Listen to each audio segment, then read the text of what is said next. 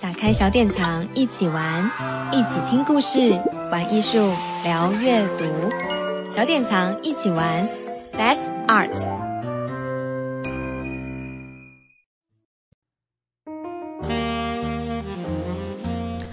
Hello，各位听众朋友，大家好，欢迎收听小典藏一起玩，让我们一起聊聊天。我是今天的主持人鸡蛋糕，我也是小典藏网站的小编。那今年呢，老派博粉的专栏，不知道大家有没有按月欣赏看逛线上来逛博物馆呢？嗯、那我们这一次呃，今年呢，二零二三年的专栏的文章呢，除了台湾的馆所，其实也线上欣赏了很多国外非常精彩的呃美术馆跟博物馆所。不知道有没有让听就是读者们觉得印象特别深刻的呢？像伦敦的呃邮政博物馆啊、铁道博物馆，我就觉得很好玩。嗯、对，就是点选的里面看里面照片，就觉得好想真的去逛一逛哦。嗯，那台湾有一些新的美术馆嘛，像是新北美啊，还有、嗯、呃横山书法艺术馆，其实也是大家可以搭车，其实很快就可以到达。是。那二零二三年的十二月份的。文章呢，不知道大家有没有看的呢？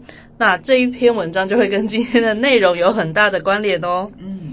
然后，那我们今天呢，就来邀请呃老派博粉的嘉玲来跟我们聊天吧。然后欢迎嘉玲。嗨，大家好，呃，鸡蛋糕姐姐好，我是嘉玲，我们又在空中相会了。是，嗯，那刚刚鸡蛋糕姐姐有聊到嘛，我们十二月的专栏文章是去了日本的奈良，对，呃，介绍了奈良国立博物馆。嗯，那我想可能有很多朋友，呃。今年都开始出国旅游了哦，嗯、然后特别日本应该是首选哦。我的脸书经常都被日本的照片给洗版这样子。嗯，那不知道大家有没有去过奈良呢？鸡蛋糕姐有去过奈良吗？还没去过哎。哦，嗯、我自己也是今年十一月的时候第一次去了奈良。嗯嗯。虽然时间不多啦，但是对于他们的国立历史呃国立博物馆，它叫奈良国立博物馆，里面有一个佛教造像的展展厅，印象非常非常深刻。嗯、那我们的小典藏。文章就是在介绍那个奈良国立博物馆。那今天呢，我们想要带大家逛的，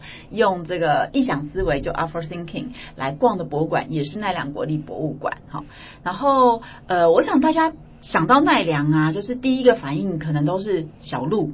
哦，对对对，我自己还没有去过，以前我也是印象就是去奈良就是要去看鹿这样。哦、嗯，那因为呃奈良有一个历史园区嘛，那它那个园区里面就是呃鹿非常非常的多。那其实国立奈良奈良国立博物馆它就隐身在这个园区当中哈，嗯、就是你要去这些著名的景点，像是东寺啊等等地方，就一定会经过它。然后它离呃市中心其实也非常的近哈，但是呃我还真的以前没有听过谁去奈良会去这个博物馆的。那当然，因为我们是老派博粉嘛，所以就一定要去看看。那呃，然后也要也想要介绍给大家这样子。然后呃，这个博物馆呢，它其实呃年代也是有一百多年了哈，它也是在呃日本刚开始就是西化的时候就盖好的，所以它的建筑也是比较是西洋风格的建筑。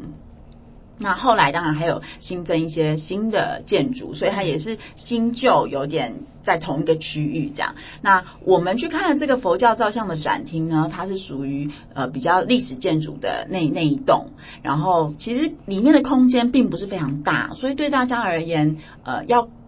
就是轻松的逛完，并不是太困难的一件事情。对，有时候你在外面风吹雨淋累啦，好就可以进博物馆里面去吹个冷气，然后安静的环境休息一下，这样子。嗯，那我我在我们呃开始介绍这个博物馆之前呢，我我又有考题要来为难鸡蛋糕姐姐，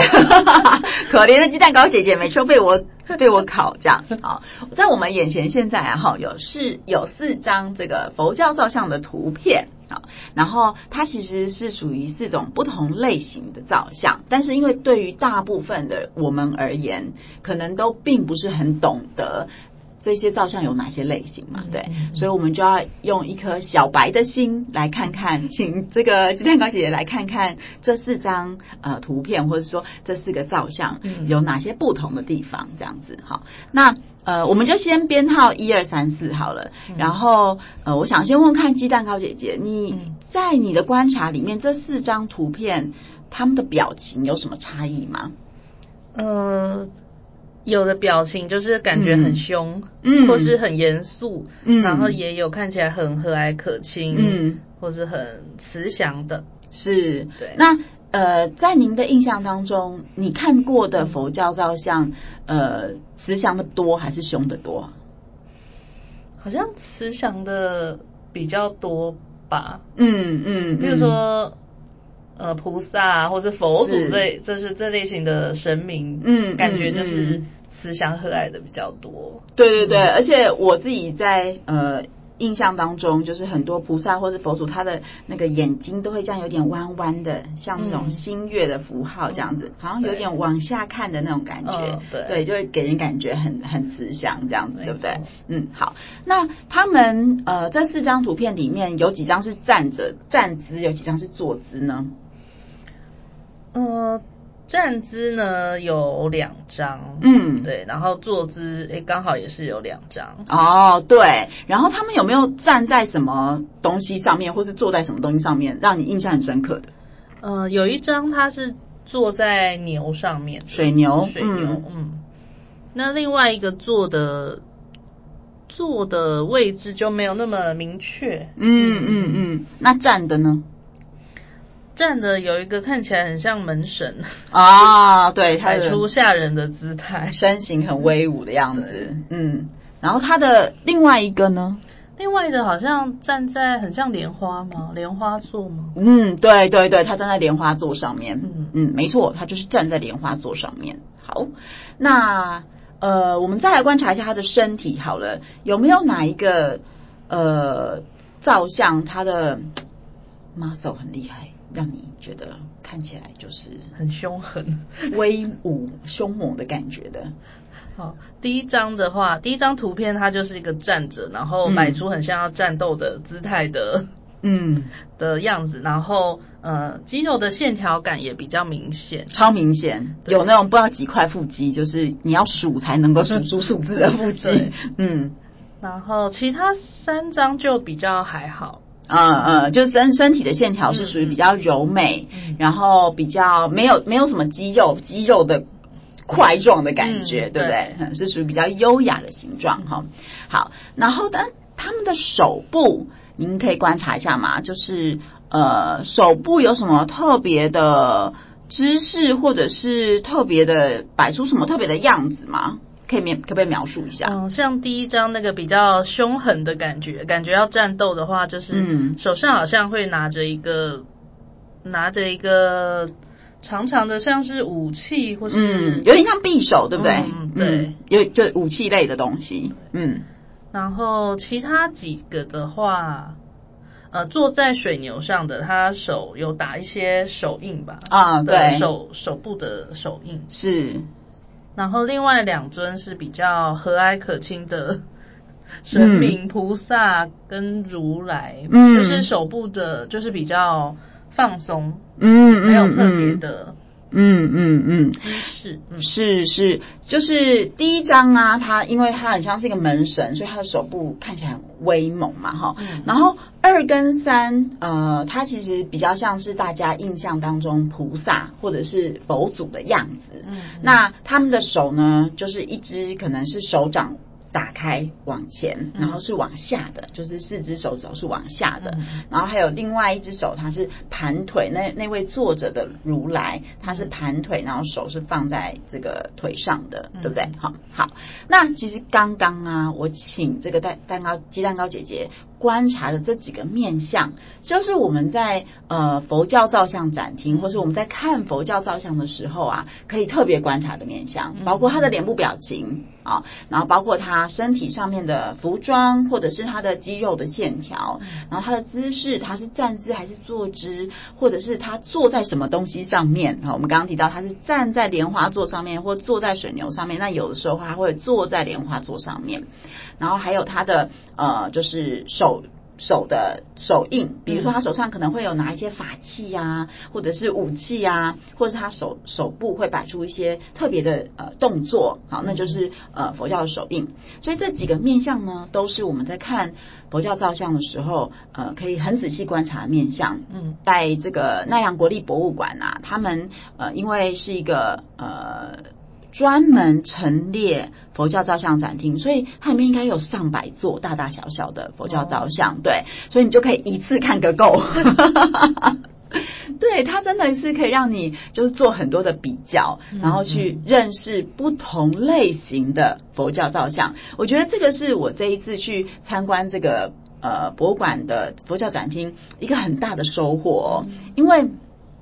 我们之前平常在呃，比如说我们在故宫，故宫也有一个呃佛像展厅嘛，哈，因为佛教造像其实也是故宫很重要的一个收藏之一，这样。那我们通常都是单独一个一个看。那而且呢，因为故宫的佛教造像，它的呃收藏其实来源很久远，就是有远到比如说南北朝时代啊、魏晋时代啊。那当然我们知道，呃，中国因为它在不同的朝代，他们对于佛教，就是佛教从呃印度传过来之后，它在不同的朝代，因为不同君主的关系，就是有一些不同的呃。调整他们的佛教造像上面也会有一些不同的变化，所以在故宫啊，它主要就是带你去引导你去欣赏，比如说这一座南北朝的佛教造像哦，它的特征是什么？那个朝代时代背景是什么？然后有什么？然后所以会做出什么样的特征？但这些很知识面的东西，我就瞬间就会你知道，就看完就忘了。你知道它很厉害，但是你就仅止于知道它很厉害而已，这样就很快就忘了。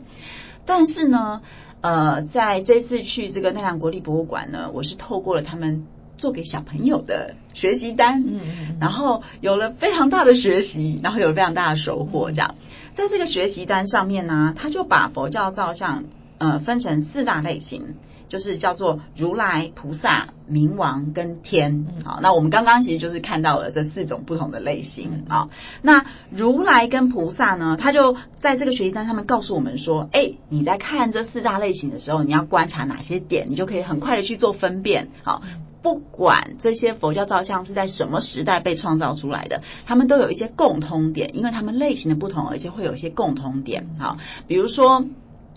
呃，如如来呢，其实如来的造像跟我们平常容易看到佛教造像，就是呃，就跟我们印象会非常类似。第一个，他们的呃身体是呃曲线是非常优美的。然后他们的表情看起来是非常的慈祥柔和的，但是常常如来因为是佛嘛，所以他呢就不会真的看着你，你会发现他的眼睛好像是有点往下的，因为他已经你知道那个那个嗯修炼的层次已经到了非人的层次，已经进到一种神的境界了，所以它代表的是呃人们向往的一种更高层次的那种精神的存在，这样，然后。再加上他的脑部，因为充满了智慧，所以呢，他的头上常常我们看到那个很像释迦牟尼的那个释迦，一小坨一小坨那样，好在头上，那其实就是智慧的象征。就他就告诉你说，哎，如果你看到这个样子的佛教造像，它通常就会是如来，而且他们有可能就是会坐在莲花座上面这样。那菩萨跟如来有什么不同呢？那菩萨在整个佛教的信仰里面，菩萨就是呃，因为他他其实是呃佛的在人间的一种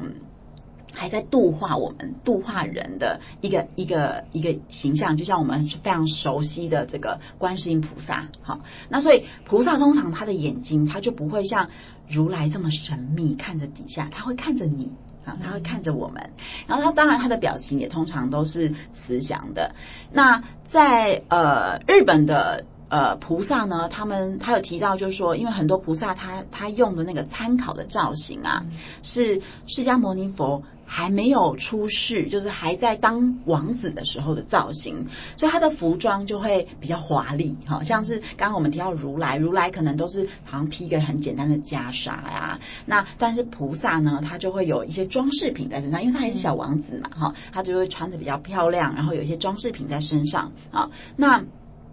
嗯，这就是呃呃菩萨的这个特征哈。然后菩萨呢，他也会就是坐或者是站在呃莲花座上面哈，跟跟如来一样这样。然后他手上会有一些法器，像我们刚刚看到这一尊呢，呃，我们刚刚看到看到这四张图片里面，其实编号二就是菩萨。嗯、那鸡蛋糕姐姐，你可以看到他的右手上面拿了一个令牌嘛？嗯，对。有嘛，对不对？好，那个牌子上面呢，其实写的是“无罪”两个字 啊，就是因为他还在度化人间嘛，哈、嗯。那这个这个呃编号二，它就是十一面观观音菩萨立像，那它其实是来自中国，它其实不是日本制作的。然后它制作的时间是西元七零三到零四年左右，就是我们的就是中国的唐代。那它原本是在这个中国陕西西安这个地方的宝庆寺，哈，那日呃我们。这个奈良国立博物馆收藏了一大批来自宝庆寺的这个佛教造像，好，然后他的右手上就刻有这个无罪的印章，然后左手呢就是呃四呃就是五五只手指头是合并的，然后掌心朝前就是朝着观众，然后四指朝下这样子的一个呃手势，好，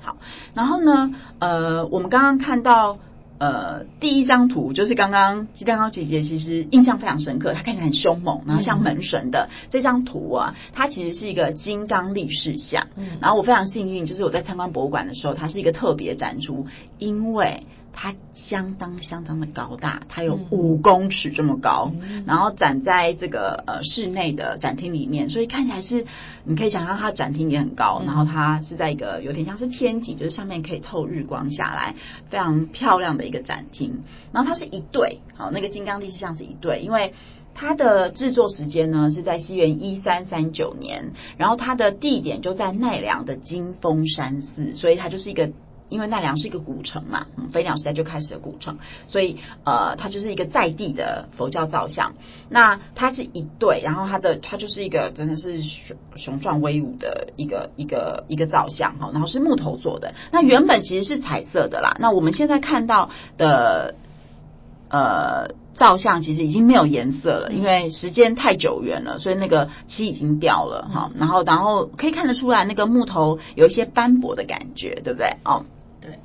嗯，那呃，他的角色呢叫做天，就是就是呃守卫守卫的概念哈，所以呃天呢在在如果你到日本呃非常多这种佛寺里面啊看到的天，他们其实都有一些特征，他们有可能是穿着盔甲的。就是就是因为他们要呃守卫嘛，所以他们要穿着盔甲保护自己，这是有可能的。然后或者是像我们现在眼前看到这尊，他并没有穿盔甲，他就是裸露的上半身，但他上半身看起来就是呃。每天上健身房练得很厉害，喝高蛋白粉喝很多的那种上半身，大家可以想象哈。然后他呃会围着，就是下半身会会有有衣服，就是围裙的概念这样围起来。嗯，那这也是他的一个呃特征。然后他通常脸部看起来就是会比较呃比较比较有威严，比较凶，因为他要吓阻这些外面的这些凶神鬼煞都不可以进来，这样哈要保卫。然后。呃，对，这然后或者是有有的有的天呢，他会比如说穿短裤啊等等的，就是会有这样的特征。所以我刚刚提到呢，这个学习单啊，就是给小朋友学习单，他就会告诉你说，哎，你怎么去辨识这是一个天？这样哈，他就是会有这些特征。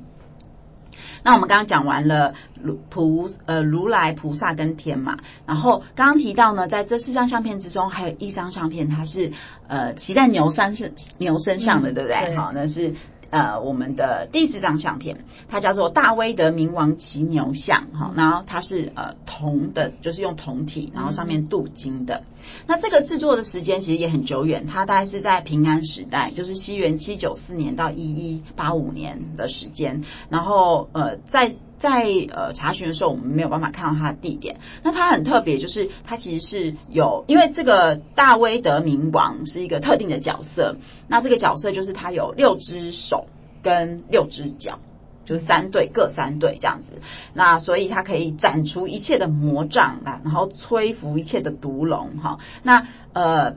这个冥王的这个角色呢，它主要就是就是帮助我们可以。呃，帮我们把这些不好东西都去除，然后带着我们走向光明的未来，嗯、正向而光明的未来，所以叫冥王嘛，哈、嗯。那但是它的特征最有趣的，就是第一个，它的脸部通常看起来非常非常的凶狠，因为它要帮你把厄运都赶走，这样，嗯、对，它的脸部很凶狠。或者是呢，它背后会有那个火焰，熊熊的火焰，仿佛它就是满肚子怒气的那种感觉，在它的背后哈，这就是呃冥王的特征，这样，嗯，那呃，在呃这个展厅里面呢，它就是有各种各类型的如来菩萨、冥王跟天哈。那呃，所以在展厅里面呢，我觉得呃，让孩子们在这个展厅里面要逛的有趣的一个方法，就是把这些特征告诉他，然后让他去找。嗯嗯嗯，对，让他去分辨，让他去找，哈，就是。与其你要一个小孩去欣赏所谓的佛教造像之美，嗯、去欣赏那种雕刻的意境啊，他的衣衫的那个摆纹啊，这种很细腻的东西，哎，不如先从这种很明确的特征，然后有不同的角色开始哈，让孩子们开始探索这个展厅。我觉得它是非常有意思的一件事情。嗯、对，就是所以这个我刚刚提到，就是呃，其实我自己并不是佛教徒，我对于佛教的。佛教里面的这些不同角色的呃人哈，或者是神明，其实完全不了解啊。但是透过一个很简单的学习单啊，我就突然觉得哇，这个展厅好有趣哦。然后当我在看里面这些不同的佛教造像的时候，也有很多可以自主判断的方法。我觉得这也是蛮有意思的，这样嗯。那呃，接下来呢，我们就想要再跟大家介绍一个，就是当我们有了这些背景知识，或者是就或者说家长啊，因为我们今天是想带孩子进去参观嘛，哈。当我们家长有这些背景知识之后呢，我们带孩子进去的时候呢，就可以让他们玩，用用一种臆想思维、臆想历程 （Artful Thinking） 里面的 routines，一种意意想历程来探索这个佛教造像。这个历程我们也是想要今天特别介绍给大家，它叫做观看十乘二。啊，那观看十乘二呢？它的操作方式非常非常简单啊。我们可以带着孩子进到这个展厅之后呢，先请他挑选一件啊，不管大小都没有关系哦，最吸引他的的造像，最吸引他的作品，然后我们就可以带着孩子走到那个作品前面，然后接着呢，我们就跟小朋友说，现在我们要安静三十秒啊，你就看着这个这个这个佛教造像啊，这个佛像，然后呢，讲出十个词汇。或者是十句描述这样，当然，如果你的小朋友还很小，你可以不要教他讲十个，因为负担很大嘛。有时候对我们大人而言，要讲出十个 也是很困难的一件事情。好，我们也可以用五个啊，用三个，用八个都可以哈。但重点就是你要第一个一定要先安静三十秒，然后讲出一个特定的数字。我们就还是先用十个好了哈，就先讲出十个。然后呢，讲完之后最好是可以把它写下来了哈。然后呢，接着再安静三十秒，再看三十秒。然后再讲出十个不一样的东西，好，所以第二层就非常困难了。所以其实总共你要讲出二十个，而且前面十个跟后面十个要是不一样的。好，那这个思考历程或这个意想历程呢，它在做什么？它其实就是要逼着我们去看见那些超越。那些就是显而易见的东西，或者是超越你的第一印象。好，就是我们不管是在看一个物件、一个艺术作品，或是我们在看一个人，我们一定都会有我们自己每一个人都会有自己的第一印象。我们会去抓一些特别的地方，比如说我个人，因为我个子很高，所以我特别容易看人家高矮。嗯啊，我的第一印象就是这个人高，这个人矮，这个人跟我一样高，怎么样之类的哈。我们会有很多的第一印象，所以我们在观看第一个三十秒的时候，我们看到的都是第一印象。好，但是当我们在观看第二个三十秒的时候，因为它它不能讲一样东西，所以你就势必得超越你的第一印象，去探索更深刻的东西，或是更细致的东西。这样，所以这一个思考路径就是在激发你的脑部这样子的思考活动。那我觉得这。我跟你讲，大家看起来很简单，但你真的练习，或者是你真的开始操作的时候，你就会发现，哇哦，它还真的可以让你看见你平常看不见的东西，这个是非常有意思的一件事情。哦，那，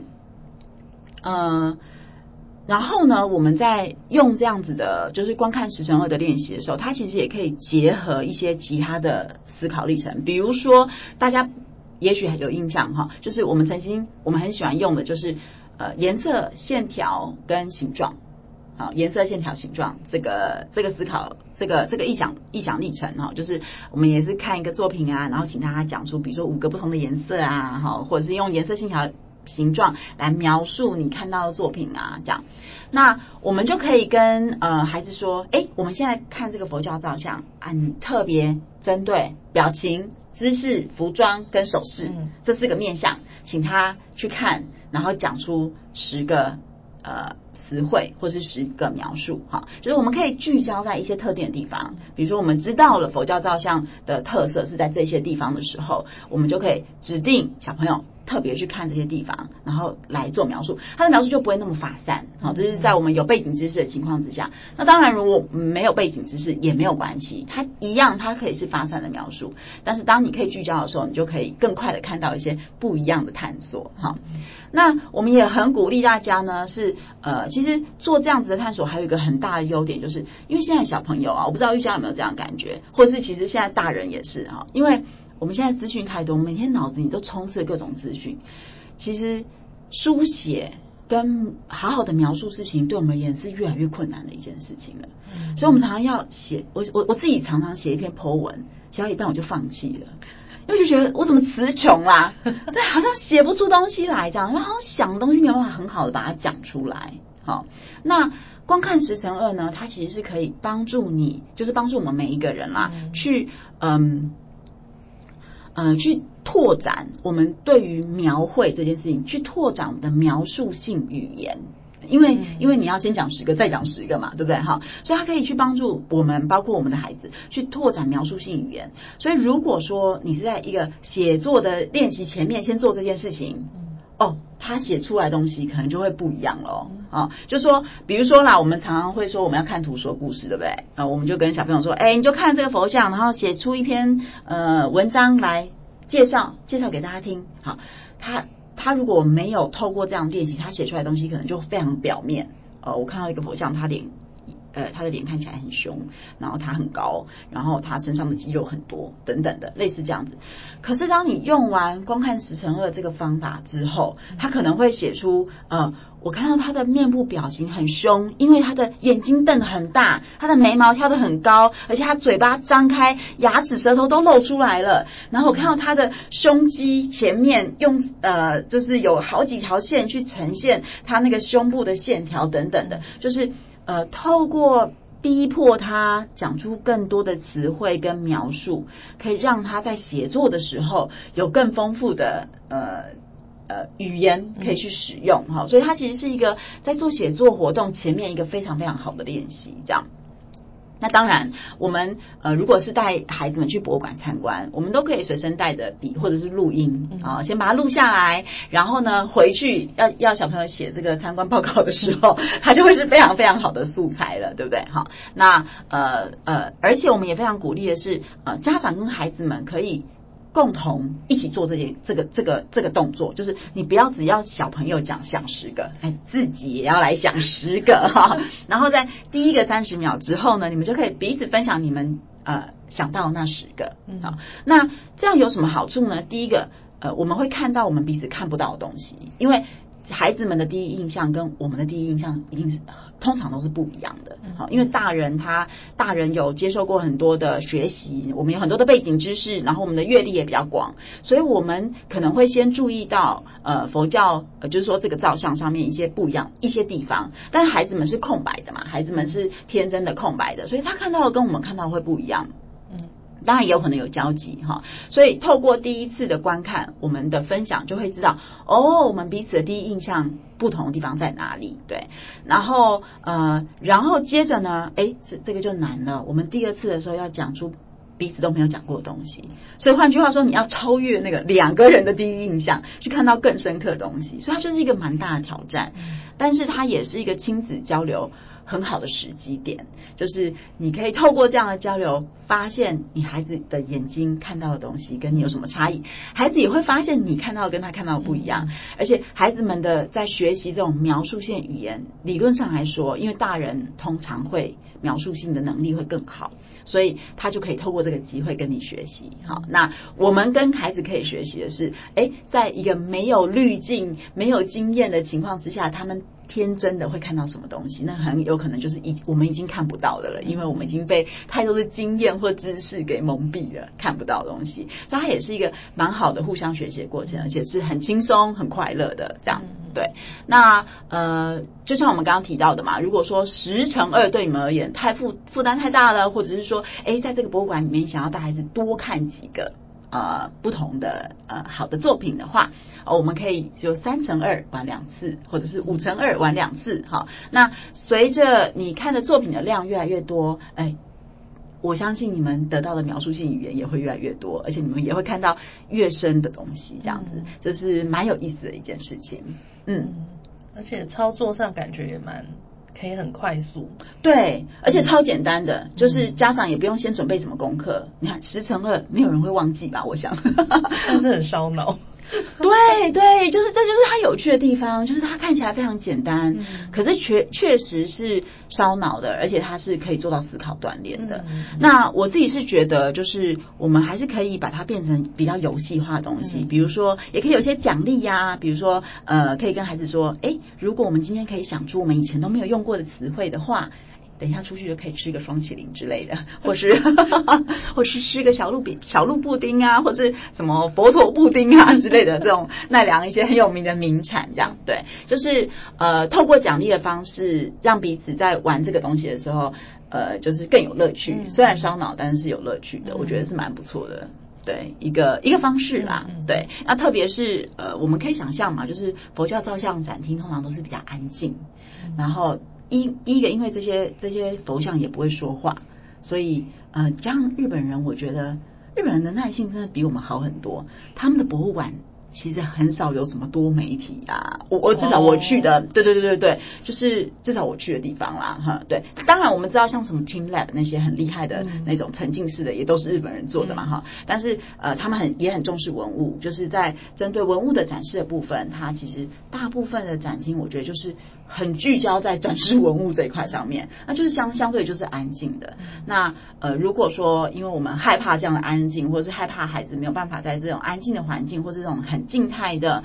文物的陈列的这种展示当中，呃，得到乐趣就。不进去的话，我就觉得非常可惜，嗯、因为的确这些照相是很有历史价值、很有艺术价值，然后他们的时代非常久远，然后你真的也能够看出，嗯，很多就是我们日在日常生活当中看不见的这种所谓的美学，或是不同精神层次的表现、艺术层次的表现。那呃，你总是要先进去了，你才会知道说，不管是我们自己或者是我们的小孩，有没有机会在这样的环境里面得到一些跟平常不一样的感受或是体验嘛，哈，那但是呢，呃，如果只是呃。让我们一般的人进到这种很安静展厅，然后没有用一些小方法或小技巧的话，也真的很容易会觉得很无聊，然后会就是看就走马看花的就就就出来了，有一种到此一游的概念，我觉得也非常可惜。这样对，所以呃，希望我们今天教的这个小方法呢，可以让大家下次去奈良，除了在门口跟小鹿玩之外呢，也愿意走进这个奈良国立博物馆的这个佛教照相的展厅，因为它是一个常设展，所以应该随时去它都会在。然后呃，可以跟你的孩子或者跟你的好朋友在里面用一些游戏的方式去欣赏这个佛教造像的特别之处，跟它的呃非常美好的部分，这样子对。那这个就是呃今天想要跟大家做的分享。那鸡蛋糕姐姐觉得怎么样呢？听完之后会有有想要去佛教展厅看一看吗？有，其实是因为接下来要介要介绍的学习单，我觉得它真的担任了很大的引导的作用。哦，对对对，我们刚刚大概有稍微聊了一下学习单，就是我本人就是被这个学习单深深的吸引，而且你知道很有趣哦，就是我进到这个展厅的时候，我是呃我是跟朋友一起去，我们两个都是中年大叔和大婶，就是而且我们没有带任何的小孩啊，可是呢。他的服务人员就主动的把这个学习单递给我们，而且更妙的是，学习单上面是日文，我们俩一看就知道不是日本人，就是呃，他还是把这个日文的学习单递给我们了。这样，那第一个他的嗯学习单本身的设计呢，就。比较有点插画类型，嗯，好，或者介于插画跟漫画之间嘛，然后就是日本人有很爱漫画嘛，就是介于插画跟漫画之间。然后他用了四个颜色，很嗯，马卡龙的颜色啊、嗯嗯，就是马卡龙黄、马卡龙粉红、马卡龙蓝跟马卡龙绿，嗯，去代表如来、菩萨、冥王跟天这四个不同的角色。那他在封面呢，就呃画出了这四个角色的重要的特征哈。当然都以是可能应该是以他们的典藏为呃一个模板去描绘出了四个不同的角色。然后接着呢，它就打开来之后，你就会发现它就是有四面来介绍这四个角色，然后就是特别分别是从呃脸头部哈，头部就是主要是表情嘛哈，还有呃一身体哈，就是呃呃他的他的呃身体的形状啊，或者是服饰啊哈，还有他的底座就是脚部啊，或者是坐呃屁股坐的地方哈，那来。跟你介绍这四种不同类型的佛教造像啊，然后呢，呃，就是因为如来，特别是如来跟菩萨啦，他们。会有手印这件事情，好，手印是呃佛教造像里面还蛮重要的，因为它有很深刻的佛佛学上面的意义，嗯嗯，所以他也有介绍这一点，这样。那他都是用很呃，当然因为我们不懂，虽然我不懂日文，但是因为现在翻译软体是超级厉害的，就是你只要 用你的手机相机对着它，你就可以知道它到底在讲什么。好，那呃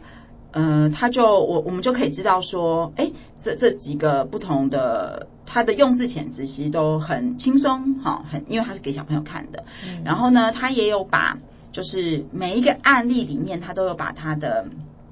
嗯典藏品里面重要的也画上去。比如说我们刚刚看到那个十一面观音菩萨，就在这个呃。这个上面就在就在我们的学习单上面哈，然后是用一个很可爱很萌的方式画出来的，超可爱，因为它是一个马卡龙粉红，所以那个观音菩萨的腮红就是那个两颊上面还有两个腮红，是那个马卡龙粉红的颜色，对，超级可爱，对，然后所以。对小朋友而言，他就是拿到了这个学习单之后，哦，他很快的会知道说，在这个展厅里面，你会看到这四种不同的佛教造像，然后他们有他们自己，就是如来、菩萨、冥王跟天，哈，然后呃，当然，因为冥王跟天它的变化性就更大一点，因为刚刚我们提到像天，哦，后来在他的学习单上面呢，如果你再翻页，你就会看到，他就告诉你，你要怎么判断。这四个角色呢，好，就是比如说在如来的这一块，他就要特别观察他的头，因为他的头上面就会有那个很像释迦的那种装饰，去展现他的智慧，哈，所以然后他的身体的身体上面的衣服就是非常的简洁，没有装饰，是一块布铺在披在身上的那种感觉，哈，那。菩萨的话呢，他就跟你说啊，他身上会有亮晶晶的首饰啦，就是会有项链啊，会有耳环啊，因为我们刚提到他是小王子的参照小王子的形象嘛，哈，然后呢，还有他的表情。他表情通常都是很很柔和的，他绝对不会是那种什么倒八字眉，就是看起来凶凶的样子。如果是看起来凶凶的样子，就不会是菩萨了哈。还有就是他可能大部分都是坐或站在那个莲花座上面的。好，我们看多么的清楚，让我们判断什么东西是菩萨这样对。然后如果是冥王的话，就有两个特征。第一个，他的脸就是看起来就是一副生气貌啊，就是。你知道在那个呃插画上面，他就把那个冥王的头旁边又画了两个冒出来的气，就是告诉你他就是永远都是气扑扑的样子哈。还有他的背后呢，通常都有火焰，就是因为火冒三丈嘛，会有火焰装饰。就你看到这两个，其中一个大大概他就是冥王了。这样，那如果是天的话，哦，可以辨认天的。那个特征就有很多种可能，因为天就是呃，因为它是站在通常是门神，所以它有很多种不同的装饰。这样，他就告诉你说啊，如果他身上是穿着那种武士的盔甲，哦，那种日本武士的盔甲，嗯，他就有可能是天，或者是呢，他上半身赤裸，而且肌肉很发达，就像我们刚刚看到那一尊，诶，他也是天，或者是呢，他的他的头发是那种呃黑发，而且披在肩上的那种长发，诶，这也会是天。对，然后或者是他的衣服，如果他的穿的衣服呢，他有很大的袖口，就是那个袖子垂垂垂垂到地上那种，哎，这也会是天。然后再来呢，他绝对不会站在莲花座上，嗯，啊，所以如果你看到莲花座，哎，咚咚咚，就不会是天这样子。然后再来呢，他就是有可能穿的，他通常会穿的比较短，就是他穿的衣服不会拖地，好，他会露出那个小腿啊、脚踝这样，这也会是天。啊，或者是他的头是动物的头，比如说可能是象的头啊，或者是其他动物的头，那也有可能是天哦。对，就是透过这几个方法，它有一个 checklist 哦，就是它每个那个特征前面还有一个一个方框框可以给你打勾的，有没有？所以小朋友就可以拿这个学习单，然后在那个展厅里面看的时候，就是哦，这个勾，嗯。有勾到这个就是天，或是有勾到这个就是菩萨，有勾到这个就是如来这样子。对，我就觉得很简单的学习单，但是我觉得它的效学习效能超高的。嗯，然后它的它视觉上面也其实坦白说，你说很 fancy 吗？我觉得也没有。嗯，它就是用一个插画或者以所谓的漫画的那个样子，嗯去把这些照相用一种比较可爱、比较萌的方式去表现出来，这样完整的。让孩子们可以在这个呃佛教造像展厅里面去做探索，这样对，所以我觉得很有意思。就是呃，你当然可以直接拿这个学习单去给孩子们玩，但是因为我们的孩子不懂日文啦，所以有点困难。然后，但是你也可以用我们刚刚提到那种十乘二的方法，就是透过家长已经有的背景知识，帮助孩子去辨认他的头部。表情、服饰、手势、姿态，或者手上拿的一些东西，这样子都可以让孩子们在这个展厅里面很有乐趣的，嗯，看到佛教造像不一样的面貌。嗯嗯，对。所以如果大家呃有机会去奈良国立博物馆的话，虽然我们不一定看得懂日文，但是我还是很建议大家可以拿学习单，因为你。你看，我们其实不用懂日文，我们就是光看图也可以看得出来他在干嘛，这样子。嗯、对，然后那当然他也穿插一些汉字嘛，对，对或者是再加上翻译软体，就万事 OK。对，但是他他画的插画其实非常的浅显易懂。嗯、对，嗯，对，就是超级简单。但是但是这种很简单的东西，它就是不限年龄层。嗯，就是它可以，我觉得我觉得从老到小。都可以用这个学习单找到很多乐趣，对，很有意思。虽然说它针对的是孩子，嗯嗯。那还有，我觉得在呃这个展厅里面呢，它的有一些呃文物旁边，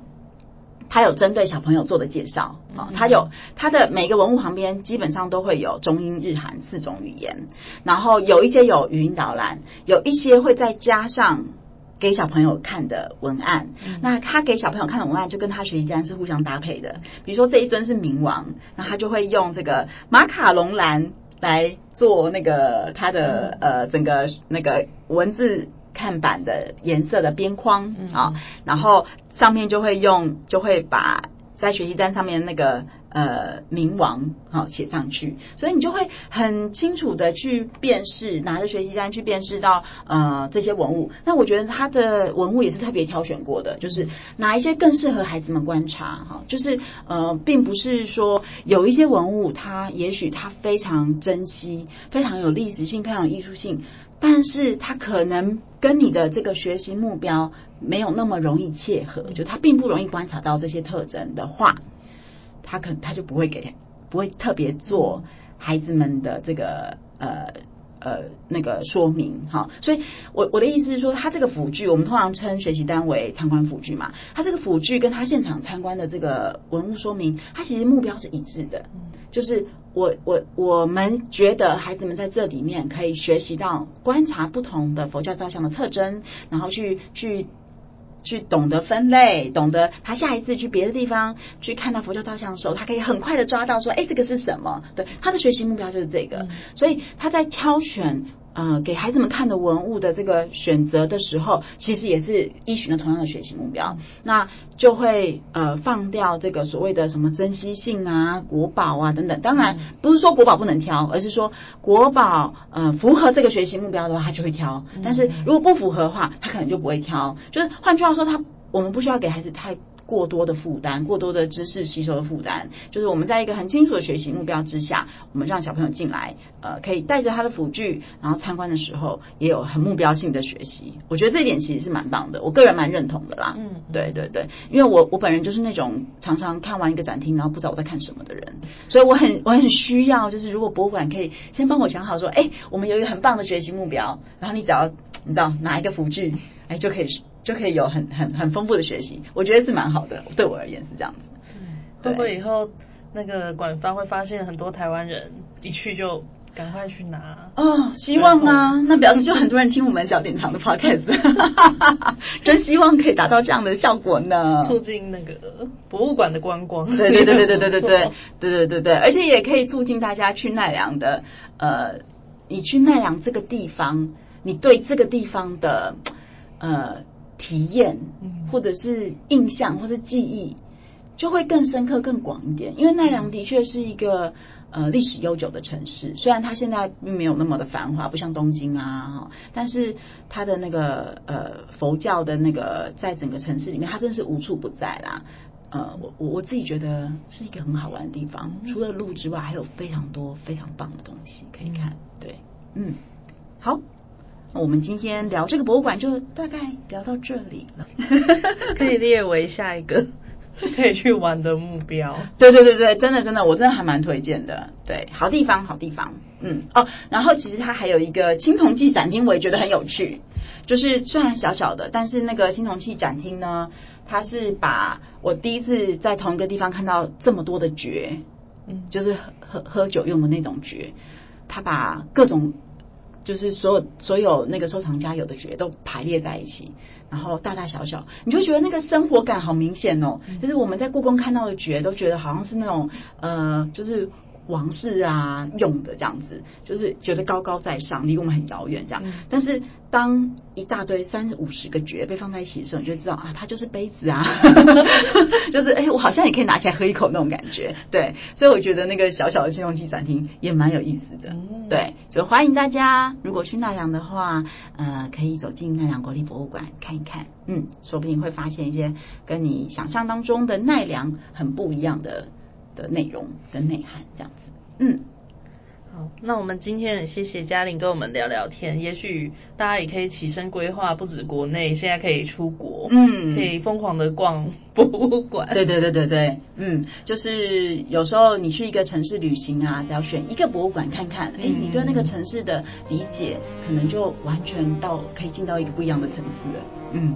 然后也很期待二零二四年，就是老派博粉还会在小典藏这边分享什么样有趣的博物馆给大家认识。然后大家也可以就是私讯小典藏来许愿哦。对对对对，欢迎大家许愿，欢迎大家许愿。嗯，然后如果想要欣赏更多老派博粉的文章呢，欢迎到小典藏官官网来欣赏。那我们就下次见喽。好，谢谢，拜拜，拜拜。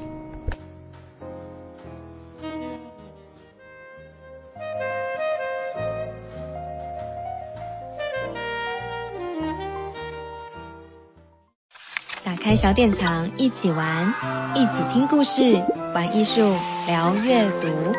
小典藏，一起玩，That's Art。